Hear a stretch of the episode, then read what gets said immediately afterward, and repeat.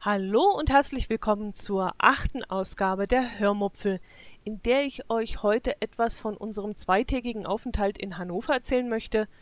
Wir haben dort nämlich einiges gesehen und erlebt und unter anderem auch habe ich Marco vom Kastenfisch Podcast getroffen, dessen Podcast ich euch heute kurz vorstellen möchte. Dann gibt es natürlich auch noch einiges von Hamburg zu erzählen und je nachdem, wie viel Zeit ich noch habe, möchte ich das heute auch tun. Wir haben letzte Woche also Urlaub gehabt und anstatt in den sonnigen Süden zu fliegen, sind wir in den kalten und sturmbelasteten Norden gefahren. Ja, fange ich doch am besten gleich mit Hannover an. In Hannover waren wir nur zwei Nächte. Wir haben dort im Hotel Ibis City übernachtet. Für das Doppelzimmer haben wir ca. 44 Euro bezahlt.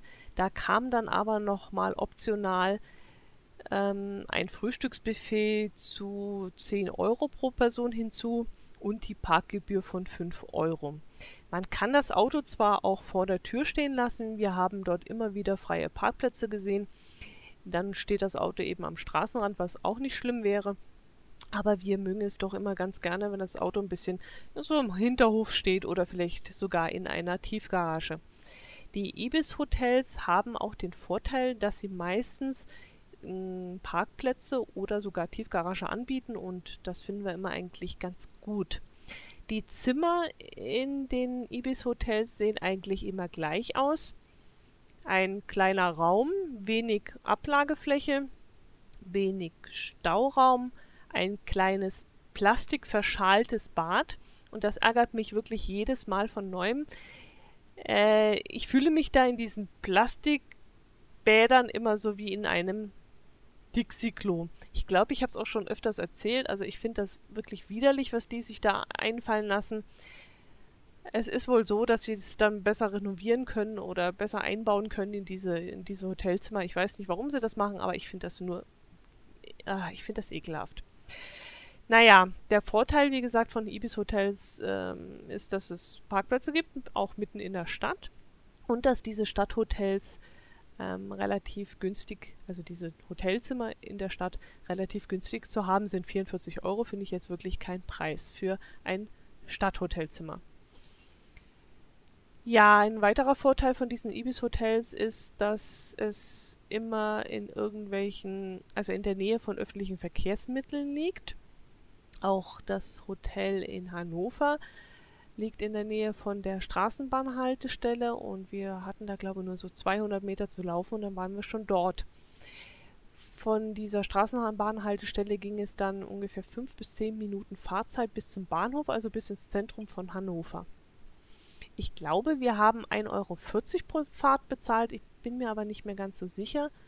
Und ich glaube auch, mich zu erinnern, dass die Tagestouristenkarte 4,70 Euro gekostet hat. Aber bitte nagelt mich da jetzt nicht fest das bin ich, äh, da bin ich mir jetzt nicht mehr ganz so sicher. Jo, wir sind um circa 15 Uhr in Hannover angekommen und nachdem wir das Gepäck aufs Zimmer gebracht hatten, sind wir dann gleich mit der Straßenbahn zum Bahnhof gefahren. Von dort aus, so hatte uns die freundliche Dame an der Rezeption erklärt, sei es da nicht mehr weit bis zum Weihnachtsmarkt. Hm, ich weiß jetzt nicht, welchen Weihnachtsmarkt die Frau gedacht hat, wo ich hin möchte. Ich dachte eigentlich den Weihnachtsmarkt an, äh, an der alten Marktkirche, aber vom Bahnhof bis zu dieser Marktkirche waren es dann doch nochmal so 700, 800 Meter. Es ging dann auch noch durch die Fußgängerzone, wo es dann doch recht voll war. Und so brauchten wir doch, doch einige Minuten, bis wir dann endlich am Weihnachtsmarkt angelangt waren. Am Bahnhof gibt es auch einen Weihnachtsmarkt, aber den fanden wir jetzt nicht so prickelnd und da haben wir uns dann auch nicht länger aufgehalten. Der Weihnachtsmarkt an der Marktkirche ist sehr schön. Es gibt sehr hübsche gestaltete Buden mit viel, also viel Das dekoriert und viel Holzdeko. Und auch von der Anordnung hat er uns ganz gut gefallen. An manchen Stellen war es doch ziemlich eng, aber das lässt sich wohl in so einer Altstadt oder in der Stadt überhaupt nicht vermeiden. In Passau, in Passau gibt es einen tollen Weihnachtsmarkt. Direkt da am Dom ist es, glaube ich. Und dort sind die Wege so breit angelegt, dass man auch wenn es mal ein bisschen voller ist, ähm, reichlich Platz hat, um sich dort frei zu bewegen. Aber das ist, glaube ich, eher selten. Okay, in Hannover, wir hatten dort im Vorfeld von einer finnischen, ich glaube von einem finnischen Weihnachtsmarkt und einem historischen Weihnachtsmarkt gehört, der sich dort ebenfalls im Stadtzentrum von Hannover befinden soll. Wir haben ihn aber leider nicht gefunden. Ja, echt. Das ist jetzt schon fast peinlich, dass ausgerechnet wir diesen Weihnachtsmarkt nicht gefunden haben. Wir haben aber auch gehört, wie eine Passantin einen Weihnachtsmarktstandbesitzer nach dem Weg gefragt hat und dieser Markttandler wusste ebenfalls nicht, wo sich dieser historische Weihnachtsmarkt befinden soll. Vielleicht wollte er es auch nicht wissen, keine Ahnung, aber auch er konnte keine Auskunft geben. Und deswegen habe ich da irgendwie im Hinterkopf äh, gedacht, ich habe vielleicht falsche Informationen bekommen und äh, es gäbe diesen Weihnachtsmarkt gar nicht. Aber abends haben uns dann Freunde oder war es die Verwandtschaft? Nee, es war, ja genau, ich glaube, das war der Marco vom Kastenfisch-Podcast, der uns dann von diesem historischen Weihnachtsmarkt erzählt hat und uns auch beschrieben hat, wie wir dorthin kommen. Aber leider war das ja jetzt auch schon der Ende von unserem, äh, das Ende von unserem Aufenthalt und wir sind dann am nächsten Tag abgefahren und konnten diesen Weihnachtsmarkt dann leider nicht mehr besuchen. Aber das werden wir auf jeden Fall mal äh, nachholen, wenn wir wieder mal zur Weihnachtszeit in Hannover sind. Wir haben uns aber dann auch durch den Weihnachtsmarkt an der Marktkirche geschlemmt. Wir haben viel zu essen gefunden, was uns gut gefallen hat. Wir haben zum Beispiel Spießbraten gegessen. Wir haben Rostbratwurst, ge ja klar, Rostbratwurst gegessen und Grünkohl. Also Leute, ich, ich liebe ja Grünkohl. Also ich könnte mich in Grünkohl reinlegen. Bei uns im Allgäu gibt es ja keinen Grünkohl, gibt es nicht einmal zu kaufen, geschweige denn äh, als fertiges Gericht irgendwo in einem Restaurant. Das ist ja eher so eine norddeutsche Spezialität und äh, bei uns gar nicht zu haben. Ja, ich liebe Grünkohl und deshalb musste ich natürlich auch in Hannover und später auch in Hamburg reichlich davon essen. Leider war der Grünkohl in Hannover auf dem Weihnachtsmarkt völlig versalzen also so versalzen, so viel habe ich hinterher gar nicht mehr trinken können, wie ich hätte trinken müssen. Der äh, Koch war wohl sehr verliebt. Deshalb ist dieser Grünkohl beim inoffiziellen Hörmuffel Grünkohl-Testing auch völlig durchgefallen. Überhaupt was Essen angeht, haben wir in Hannover nicht immer Glück, ähm, eigentlich auch immer viel Pech okay, die, die, diese Mutzen, die es da auf dem Weihnachtsmarkt, hießen die Mutzen? Ich glaube schon, die, diese süßen Quarkteilchen, die es da gibt, die waren wirklich sehr lecker. Aber sonst, ja, wir waren dann abends noch in einem Restaurant, das uns empfohlen worden war und das hieß Pfefferkorn. Das war jetzt auch nicht unbedingt unsere Sache. Ich hatte da Schweinefilet mit Schweinefilet Metternich, so hieß das, an, äh, bestellt. An sich ein sehr interessantes Gericht, ein Schweinefilet mit Meerrettich und Preiselbeeren und Käse überbacken. Dazu Kartoffelrösti und äh, ja, die Kombination klang wirklich sehr lecker. Aber leider war mein Filet roh. Das war in der Mitte wirklich steckengrad. Es war roh.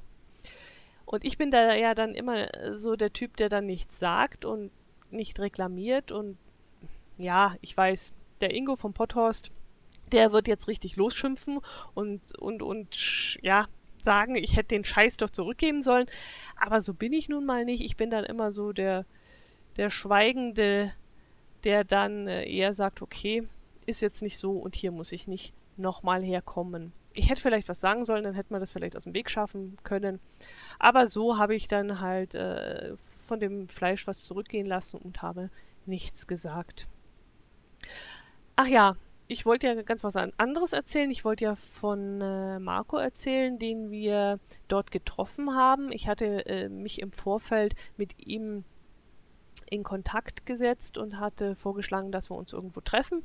Wir haben uns dann dort getroffen und ähm, ich wollte mir ein paar Tipps von ihm holen, da er ja den Kastenfisch-Podcast betreibt und äh, das schon länger wollte ich mir so ein bisschen erzählen lassen, welche Technik denn ratsam ist, welche Podcasts man vielleicht in Deutschland unbedingt gehört haben muss. Wollte wissen, wie er denn so zum Podcasten gekommen ist und so weiter und so weiter. es war dann auch ein sehr unterhaltsamer Abend und es hat uns sehr viel Spaß gemacht. Herzliche Grüße an dieser Stelle nochmal an Marco und es würde mich wirklich freuen, wenn wir uns zu irgendeiner Gelegenheit vielleicht mal wieder begegnen würden. Euch, liebe Hörer, kann ich den Kastenfisch-Podcast nur ans Herz legen. Als ich die Hörmupfel outgesourced habe, stand dieser Podcast mir ein wenig Pate äh, oder ein wenig Idee, sage ich jetzt mal. Äh, die einwöchige Erscheinungsweise, die Themenauswahl, die Aufmachung, das hat mich doch alles sehr angesprochen und ich habe dann beschlossen, etwas Ähnliches aufzuziehen. Wie gesagt, das Format gefällt mir sehr gut und wer das männliche Pendant zu meiner Hörmupfel hören möchte, der muss unbedingt beim Kastenfisch-Podcast mal reinhören. Der läuft immer sonntags und bietet für mich immer so ein bisschen den, der, den Abschluss zum Wochenende und ähm, ja, das ist so eine schöne Vorbereitung auf die neue Woche und wie gesagt, gefällt mir sehr gut.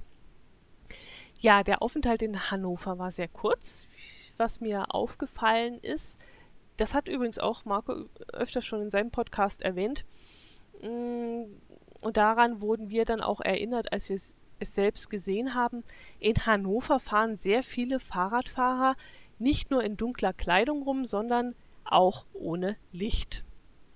Wir saßen morgens beim Frühstück um 7 Uhr, um 7.30 Uhr und da ist es in Hannover um diese Jahreszeit erstaunlicherweise noch relativ dunkel. Also bei uns ist es um 7 Uhr schon langsam hell und ich finde das Schlüsselloch der Rage zum Beispiel dann schon immer ohne Licht. Aber in Hannover ist es um diese Zeit, um diese Jahreszeit noch so dunkel, dass man Fahrradfahrer ohne Licht kaum oder fast gar nicht sehen kann. Und es fuhren wirklich sehr viele Fahrradfahrer ohne Licht herum. Es ist wirklich, ich wollte es erst gar nicht glauben, aber es ist so. Wir sind aus dem Hoteleingang getreten und wumm, fuhr mich fast ein Fahrradfahrer um. Nicht nur, dass er quer über den Hof des Hotels fuhr, also eigentlich auf dem Gehweg, nein, er fuhr auch noch ohne Licht und hatte dunkle Kleidung an und fuhr viel zu schnell ja, das ist uns so aufgefallen in Hannover. Hm, oh, mir rennt schon wieder die Zeit hier davon. Ich wollte ja euch eigentlich noch vom, äh, von Hamburg erzählen. Hamburg. In Hamburg waren wir sechs Nächte, ebenfalls in einem Ibis-Hotel mit Pkw-Stellplatz, wie üblich, und auch in der Nähe einer U-Bahn bzw. S-Bahn-Haltestelle. Die hieß Wandsbeker Chaussee und zu der hatten wir dann nur fünf Minuten zu laufen und das war wirklich praktisch.